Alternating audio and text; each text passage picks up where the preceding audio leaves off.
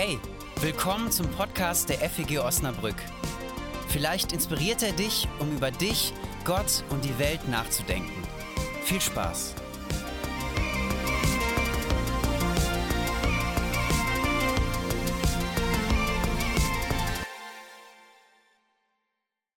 Das hier neben mir in dem Bücherregal, das ist das Alte Testament. Also ihr habt das eben schon gesehen, das ist ein bisschen abgefallen. Ich habe hier so auf Bücher von mir Buchrücken aufgeklebt und die Leute von euch, die in den vorderen Reihen sitzen, die können vielleicht so ein bisschen lesen, was da drauf steht.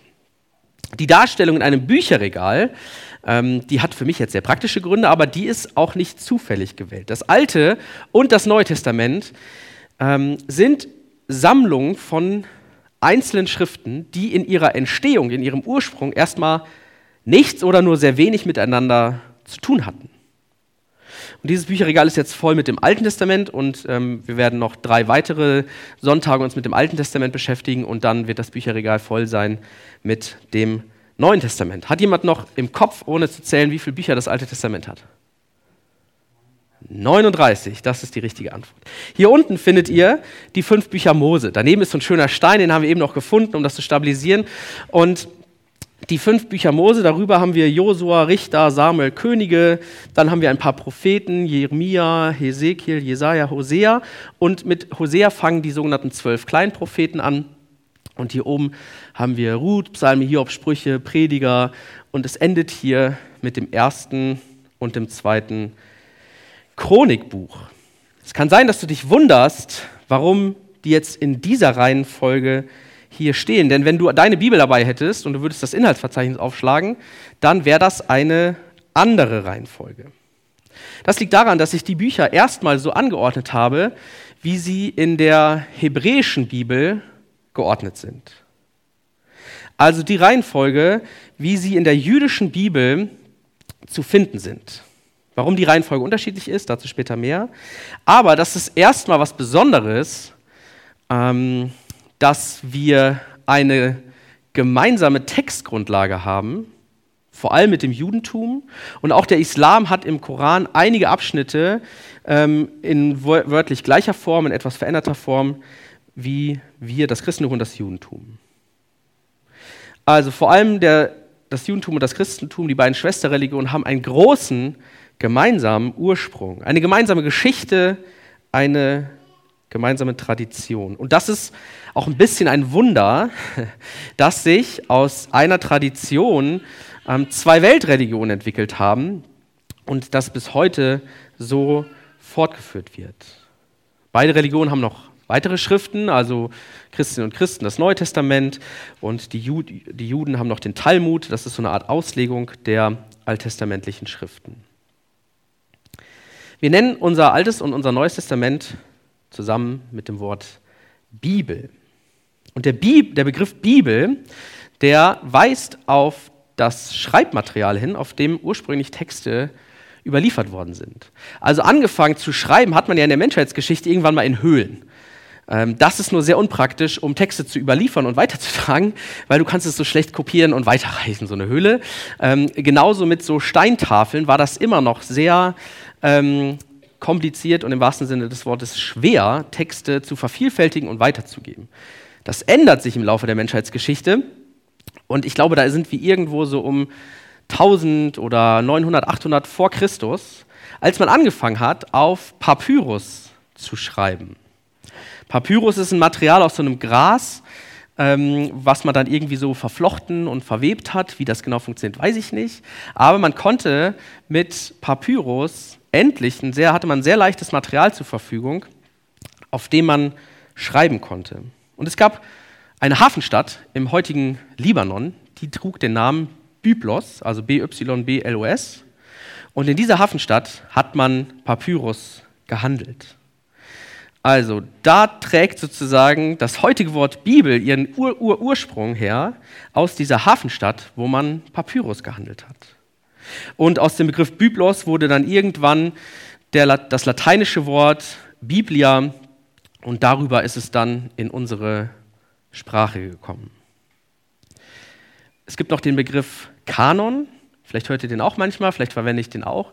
Kanon meint nicht das Lied, das äh, ist das gleiche Wort, aber Kanon meint sozusagen die Reihenfolge der alttestamentlichen und neutestamentlichen Bücher. Und es gibt ein hebräisches Wort und in Anlehnung auch ein griechisches Wort.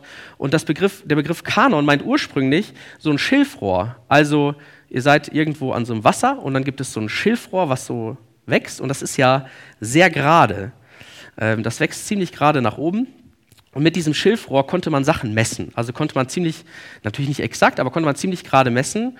Und aus dieser Pflanze mit einem hebräischen Begriff, Kanan, und einem, dann äh, einem griechischen Begriff, hat sich sowas abgeleitet wie das, der Begriff ähm, Richtschnur. Also die Griechen haben auch zu einer Richtschnur ähm, den Begriff Kanon gewählt und Kanon war dann irgendwann eine Richtschnur dafür, wie die biblischen Schriften angeordnet sind. Also das ist der, die Entstehung des Begriffs Kanon, wie die Schriften geordnet sind. Jetzt schauen wir uns mal den Umfang und die Ordnung der jüdischen Ordnung an. Ganz unten sind die fünf Bücher Mose, die Torah. Torah ist auch ein hebräisches Wort und meint Weisungen, Gebote. Und die Jüdinnen und Juden fangen ihre Bibel mit dem Fundament an, mit dem Wichtigsten, das, was Gott mit dem Volk für eine Geschichte geschrieben hat. Und jetzt sind das hier vier Etagen. Die jüdische Bibel besteht aus, eigentlich aus drei Teilen. Also das ist hier unten ist die Torah und das ist ein Teil. Das sind nämlich die vorderen Propheten. Josua, Richter, Samuel, Könige und die hinteren Propheten. Zusammen sind es die Propheten in der jüdischen Bibel. Ähm, wir haben zum Beispiel die zwölf Kleinpropheten, angefangen mit Hosea, das sind bei uns zwölf Bücher. Das sind bei den Juden ist das ein Buch. Das wurde immer auf einer Schriftrolle überliefert. Genauso, wir haben erste und zweite Könige, wir haben erste und zweite Samuel. Das ist auch bei den Juden jeweils ein Buch. Die Juden haben auch die Chronik hier oben hingepackt. Die ist bei uns da unten. Ich ordne das gleich auch ein bisschen um. Also wir haben die Torah, die Propheten. Der hebräische Begriff für Propheten ist Neviim. Dazu gleich später. Also wir können uns hier unten das T merken. Hier merken wir uns das N. Und hier oben sind die Schriften. Also da sind da sowas wie Psalme, Hiob, Sprüche, Prediger und so weiter. Und der Begriff für die Schriften ist Ketuvim. Das heißt, wir haben drei Anfangsbuchstaben T, N, K. Das K ist im Hebräischen ein CH. Und daraus machen die Juden ein Tanach aus den Anfangsbuchstaben.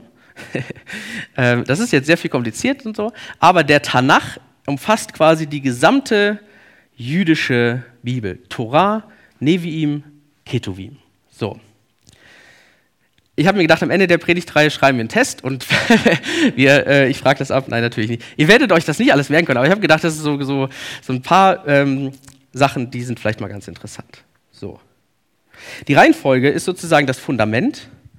Die Propheten, vor allen Dingen die hinteren, aber auch die vorderen, setzen die Geschichte des Volkes Israels fort mit der Landnahme ähm, bei Josua bis hin zum Exil bei den Propheten und gehen bis sozusagen in die Gegenwart und aktuelle Weisung für das Leben.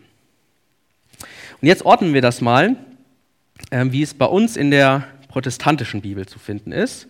Also, wir haben hier unten Mose, dann kommt Josua, Richter,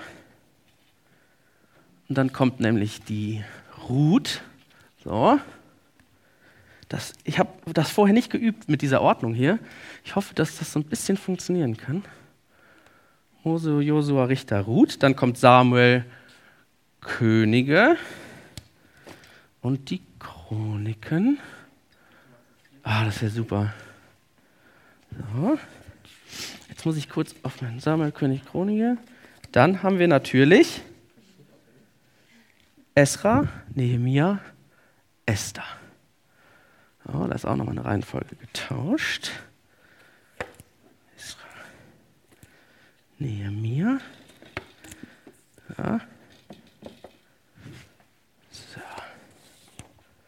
Dann kommt nämlich, da habe ich jetzt alle? Ja. Hiob, packen wir nach hier unten. Ich sage dem Jahre jetzt mal, welche da hinkommen. Hiob, Psalmen,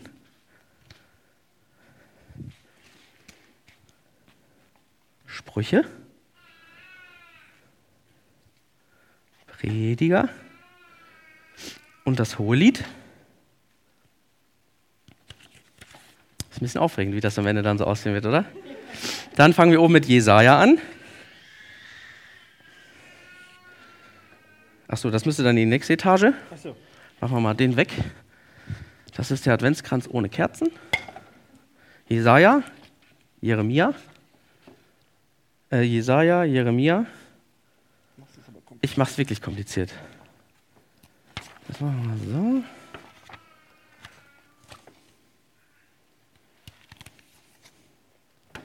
Einmal tauschen.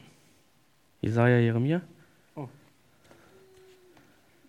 Das ist gar nicht so einfach. Nee, dann, niemand hat gesagt, das ist einfach. ähm, dann kommen die Klagelieder. Die sind nämlich noch.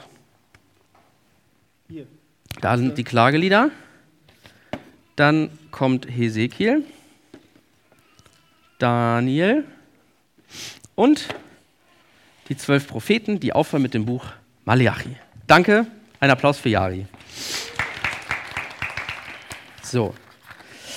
Da bei uns in der sogenannten griechischen Ordnung, warum das griechische Ordnung heißt, sage ich gleich noch, ist es ein bisschen geordnet, man könnte es grob sagen, nach Geschichtsbüchern, Lehrbücher und Prophetenbücher.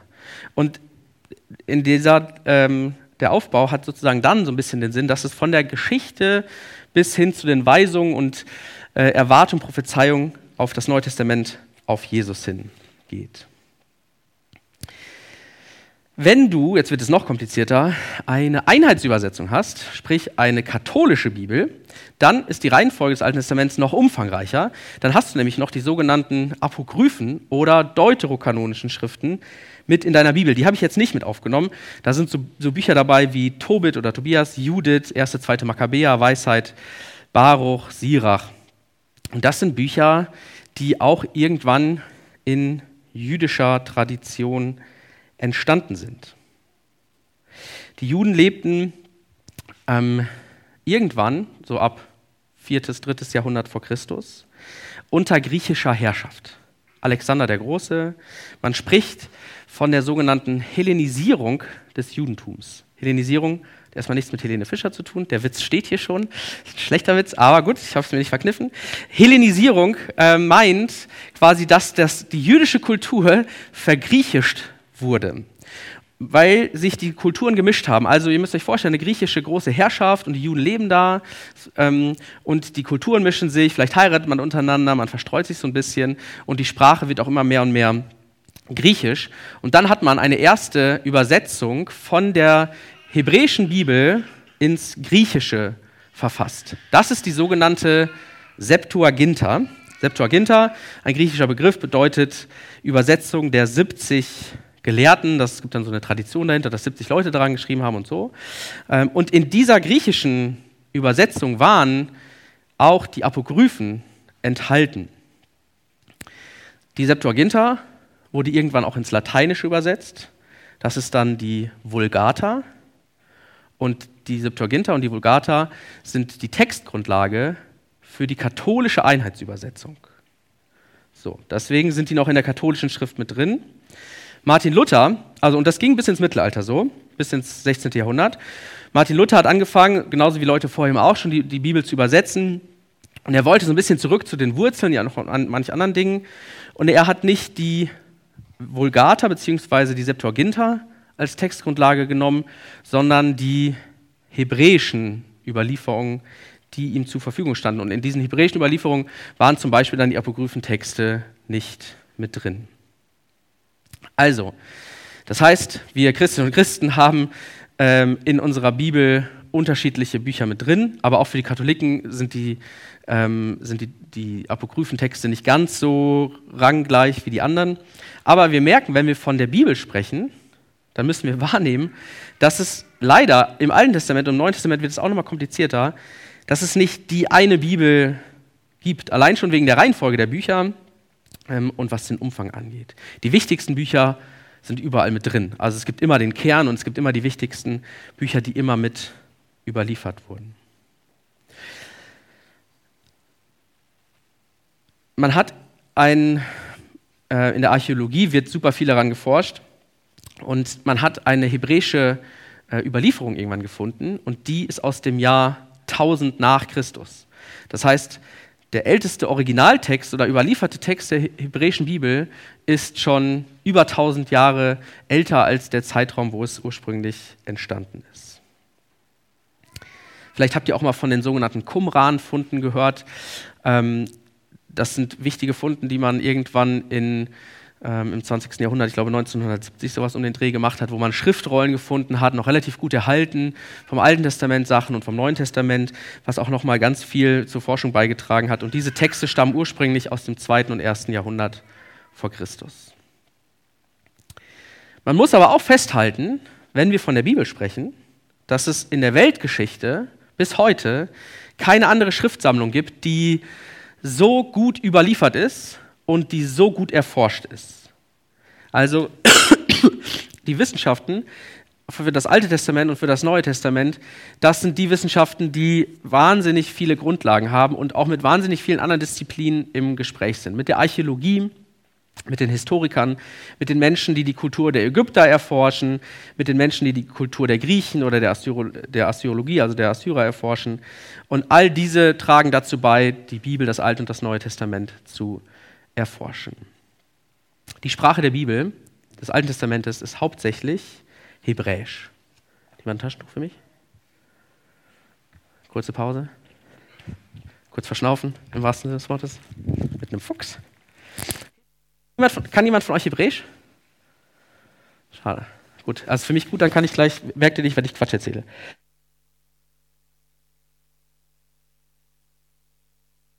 Die erste Seite unserer PDF öffnen. Ich habe euch Hebräisch mitgebracht.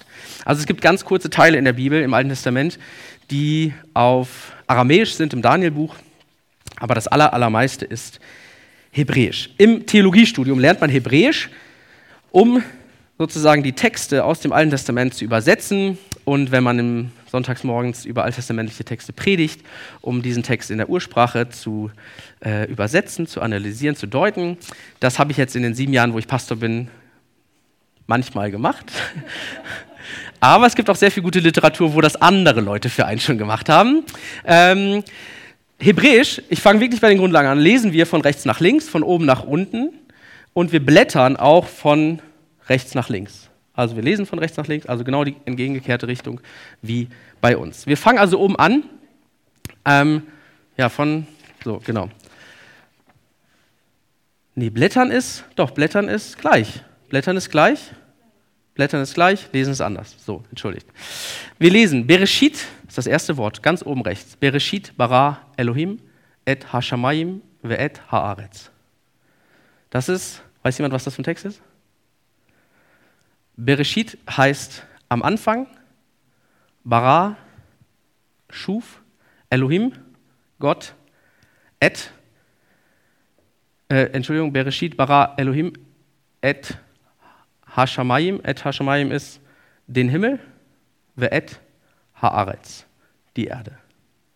Hebräisch funktioniert so, ganz kurze Einführung ins Hebräische, ähm, diese Buchstaben, die ihr hier seht, ja, das sind alles Konsonanten. Manche haben in unserer Sprache auch schon eine leichte Vokalaussprache, aber diese großen Buchstaben, die ihr seht, das sind alles Konsonanten und diese Punkte unten drunter oder oben drüber oder diese Striche, die ihr seht, das sind Vokale, A, E, I, O, U. Diese Vokale, die sind erst viel später äh, ergänzt worden. Das heißt, ursprünglich schreibt man Hebräisch, das Althebräisch, komplett ohne ähm, Vokale, was manchmal auch so ein bisschen die Schwierigkeit bedeutet, ähm, sich zu fragen, welches Wort haben wir jetzt hier in welcher Form vor uns liegen. Weil, wenn du die Vokale änderst in einem Wort, dann änderst du beispielsweise auch in welcher Zeit, also Gegenwart, Zukunft, Vergangenheit dieses Wort steht, oder auch in welcher Person. Ähm, und da gibt es dann auch viel Forschung, weil man irgendwann äh, im Mittelalter angefangen hat, diese Vokalzeichen hinzuzufügen. Aber es hätte ja sein können, dass die Leute, die das hinzugefügt haben, sich geirrt haben. Und eigentlich ist es nicht erste Person, also ich, sondern erste Person Plural, wir. So. Das ist äh, manchmal so ein bisschen die Herausforderung bei diesen Vokalzeichen. Ähm, in den allermeisten Fällen ist das nicht so richtig strittig. Aber das einfach mal, um Eindruck zu bekommen vom Hebräischen. Machen wir die zweite Seite. Am Anfang schuf Gott den Himmel und die Erde. Haaretz und die Erde, Hayeta, das ist ein langes Wort für das Wort war, Tohu Wabohu. Die Erde war wüst und leer. Ich habe heute meinen Pulli nicht an, ich habe so einen Pulli, da steht drauf Tohu Wabohu. Aber ähm, das ist sozusagen aus der Urgeschichte, aus der Bibel kommt das Wort Tohu Wabohu und bedeutet so viel wie Irnes und Wirnes, wüst und leer. Das ist also Hebräisch. Jetzt habt ihr Hebräisch gelernt. Ähm, Genau. Ich habe ein bisschen den Vorteil, dass ich diesen Textteil auswendig kann, irgendwann aus dem Studium. Wenn ich jetzt einen anderen großen hebräischen Text lesen muss, dann muss ich mich wirklich konzentrieren, um diese ganzen Punkte und Vokalzeichen richtig zu deuten und zu lesen. Naja, die Kapitel und Verseinteilungen, die wir heute bei uns in der Bibel haben, die sind auch ziemlich spät erst dazugekommen. Sie stammen nicht von den biblischen Autoren, also Paulus oder auch die alttestamentlichen Autoren haben nicht hingeschrieben, erstes Buch Mose, Kapitel 4, Vers 3, das hat die gar nicht interessiert. Die haben äh, flüssig geschrieben und sie haben auch im Blocksatz geschrieben. Man musste, äh, man musste Platz sparen. Also sie haben im Blocksatz geschrieben und ohne Leerzeichen zwischen den Wörtern. Also wenn man so eine alte Überlieferung sieht, dann siehst du einen Blocksatz, also quasi bis zu den Rändern. Das bedeutet auch, dass manche Wörter nicht logisch getrennt sind und du hast quasi keine Leerzeichen dazwischen. Leute, die das erforschen, das müssen richtige Nerds sein. Aber es, äh, Gott sei Dank gibt es diese Menschen. Man hat aber dann irgendwann im Mittelalter ähm, die Verseinteilung hinzugefügt, um auch darüber zu sprechen können und uh, um zu deuten, wo sind wir gerade, äh, wenn wir in der, im Gottesdienst einen Text lesen. So, jetzt habe ich ein bisschen was schon zur Sprache, zum Aufbau gesagt und ich sage euch noch ein bisschen was über die Entstehung und die Entstehungszeit. Bevor ich das sage, ähm, will ich was zu Textform sagen. Wir haben heute sehr unterschiedliche Textformen und damit geht auch einher, dass wir Texte sehr unterschiedlich lesen. Eine WhatsApp-Nachricht liest du anders als das Grundgesetz.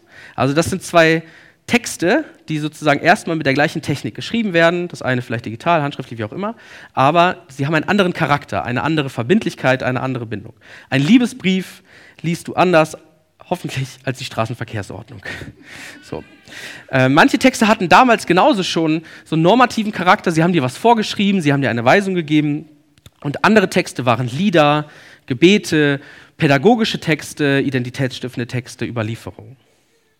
Und in den nächsten Wochen werden wir auch, wenn wir uns die unterschiedlichen Teile der Bibel anschauen, uns damit befassen, ähm, was für unterschiedliche Texte wir da zur Verfügung haben. Es gibt also Gesetzestexte, ich habe es schon gesagt, die Torah, Weisungen. Ähm, in der Tora selber, in den fünf Büchern Mose, gibt es aber auch Erzählteile, konkrete Vorschriften. Und auf manche beziehen wir uns heute noch, zehn Gebote beispielsweise. Manche, zum Beispiel Reinheitsgebote, sind für uns heute irrelevant.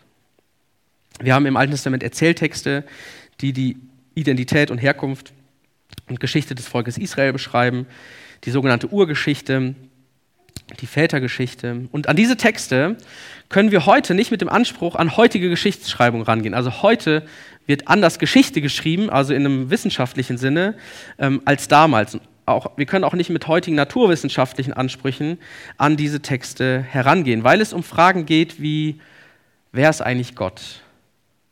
Wo kommen wir her? Wie hat er mit mir und den Menschen, die in meiner Familiensippe, in meiner Tradition steht, gehandelt? Und dabei merkt man das an einzelnen Stellen, dass es im Laufe der Jahrhunderte auch Veränderungen der Gottesvorstellung gibt beispielsweise. Abraham wurde begraben und zu seinen Ahnen, zu seinen Vorfahren gelegt. Da gibt es noch so eine Ahnenvorstellung, dass da irgendwie die Leute, äh, die, die Verwandten, die gestorben sind, als noch so Ahnen, so Art Geister irgendwie da sind. Es gibt noch einen Kampf der Götter. Also auch im Alten Testament finden wir manche Stücke, wo noch mehrere Götter auftauchen, wo man dann merkt im Laufe der Geschichte und wenn man sich damit befasst, wann welche Bücher entstanden sind, je jünger die Texte sind, desto klarer wird die Vorstellung, dass es nur einen einzigen Gott gibt. Aber es gibt manche Texte im Alten Testament, da ist noch so ein bisschen die Vorstellung, dass es mehrere Götter gibt. Andere Texte wie die Sprüche, Prediger, Klagelieder oder Weisheit, die stammen mitten aus dem Leben. Sie reflektieren das Leben auf ihre Art und Weise. Auch die Psalmen, eine Sammlung von Gebeten, eine Sammlung von Liedern. Und das hast du anders gelesen als ein Gesetzestext in der Tora. Die Propheten, Gesellschaftskritiker, sie hatten Visionen, sie haben Sachen gesehen und Auditionen, sie haben Sachen gehört, sie haben Ansagen an das Volk gemacht. diese Vielfalt der unterschiedlichen Texte, die ist erstmal faszinierend, weil wir eine Buchsammlung haben, die sehr vielfältig ist. Aber das macht es manchmal auch so schwierig, gerade im Alten Testament, wenn du das Alte Testament liest, ähm, dann musst du dich an manchen Stellen wirklich da durchkämpfen, um zu gucken, wie kann man das für heute verstehen. Es gibt zum Beispiel auch sogenannte Genealogien, also Geschlechtsregister, wo dann relativ lange steht, wer von wem abstand, wie alt er geworden ist und welche Kinder er bekommen hat. Das ist für unsere Augen heute irgendwie vielleicht manchmal merkwürdig, wenn man den Gedanken dahinter versteht, dass Nachkommenschaft so ein Zeichen für Segen und für, äh, für gelingendes Leben ist, dann liest du das vielleicht auch anders. Zum Schluss das sind aber auch noch drei Seiten auf meinem Skript, äh, komme ich noch zur Entstehung. So. Das, die Entstehung des Alten Testaments ist, glaube ich, in der alttestamentlichen Wissenschaft äh, das größte Kampffeld. Also es wird seit 200 Jahren geforscht um die Frage, wann ist welches Buch auf welche Art und Weise entstanden, wie sind Texte ineinander geflossen, welche Autorinnen, Autoren oder Traditionen stecken dahinter. Ich kann euch also heute keinen Zeitstrahl liefern, wann was aufgeschrieben wurde. Es liegt an dieser Entstehungsgeschichte an sich, dass sie sehr komplex ist. Äh, und zum anderen natürlich auch, weil es schon sehr weit zurückliegt und wir darüber keine, also niemand hat mitgeschrieben, wie die Bibel entstanden ist. So. Aber zunächst, das, was in der Bibel erzählt wird, ist nicht dieselbe Zeit, in der es aufgeschrieben wurde. Nimmt man die Zeitangaben in der Bibel wörtlich oder rechnet sozusagen so Altersangaben, addiert das auf, ähm, dann hat man, kommt man irgendwo bei den manchen Geschehnissen so auf 2.000 bis 3.000 vor Christus. Also Mose war dann irgendwo um 2000 vor Christus und wenn du dann weiter bis zur Schöpfung rechnest, dann landest du irgendwo bei 3000 vor Christus oder so. Es kann auch ein bisschen mehr sein. Jetzt ist es aber so, dass man herausgefunden hat, Schreiben auf Papyrus und Dinge zu überliefern, äh, das ist noch gar nicht so alt. Also da sind wir viel, viel später. Die Leute konnten am Anfang sich Texte, Überlieferung mussten sie sich mündlich erzählen. Wir befinden uns also der, am Anfang der Entstehung des Alten Testamentes in einer Zeit, in der man sich die Dinge erzählt hat, überliefert hat. Du konntest nicht in ein Lexikon schauen, was jetzt da vor 200 Jahren passiert ist, sondern dein Vater hat dir Geschichten erzählt von seinem Opa, seinem Uropa, seinem Uropa und von dem Onkel seines Uropas. Und so wurde das überliefert. Und dann nicht mit dem Anspruch, eins zu eins chronologisch die Vergangenheit zu erzählen, sondern es ging um Herkunft, es geht um Identität, es geht um Gottes Beziehung zu seinem, zu seinem Volk, zu seinen Menschen. Die ältesten Schriften, das sind die fünf Bücher Mose, da geht man grob davon aus, dass sie ähm, um 1000 vor Christus angefangen haben, aufgeschrieben worden zu sein und ihre Endgestalt irgendwann im 6., 5. Jahrhundert vor Christus gefunden haben. Also auch die fünf Bücher Mose sind schriftlich über einen Zeitraum von 500 Jahren ungefähr entstanden.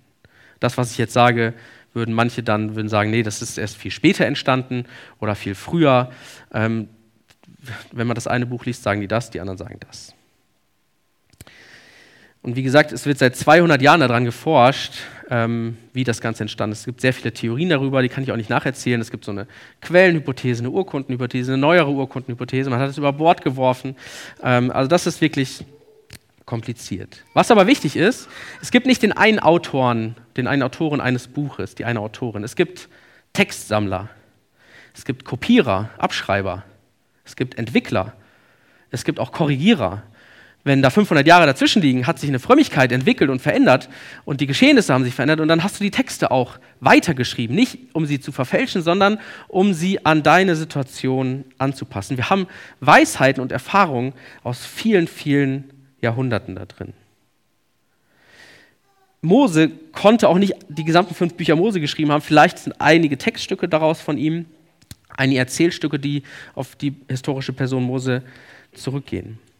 Das macht aber nichts, weil sich hier Weisheiten und Erfahrungen aus vielen Jahrhunderten sammeln.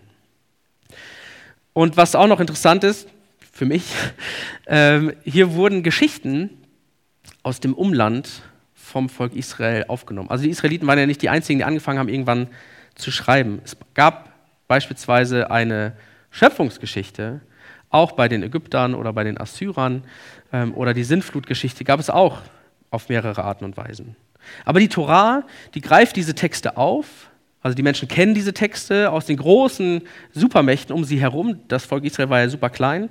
Und nimmt diese Geschichten auf, aber deutet sie auf ihren Gott hin, deutet sie um. Beispiel bei der Schöpfungsgeschichte. In den anderen Texten schaffen sich die Götter einen Garten, um für sich ein schönes Leben zu haben.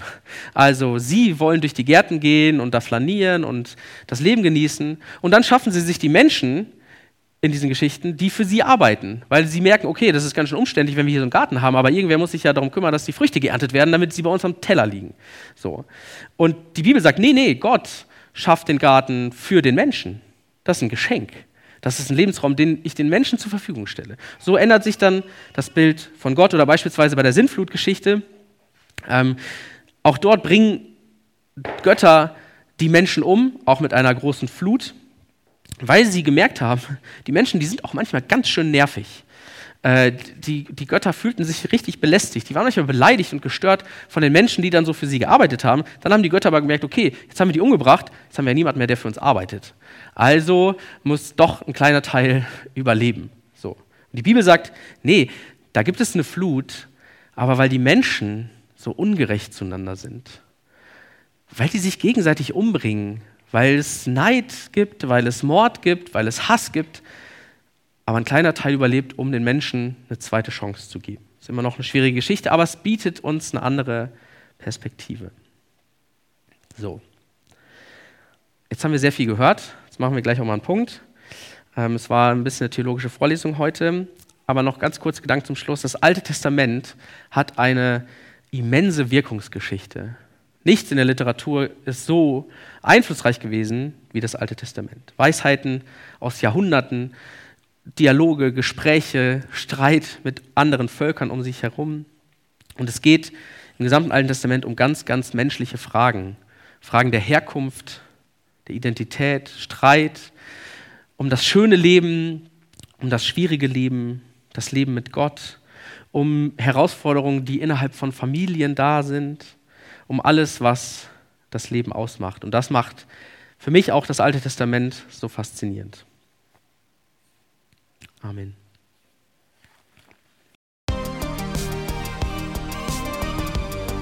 Das war's für heute. Wenn du mehr über uns erfahren möchtest, wer wir sind und was wir machen, schau doch mal auf feg-osnabrück.de. Da wir uns ausschließlich durch Spenden finanzieren, wäre es auch richtig cool, wenn du uns unterstützen würdest. Alle Infos dazu findest du auch auf der Homepage. Na dann, bis zum nächsten Mal.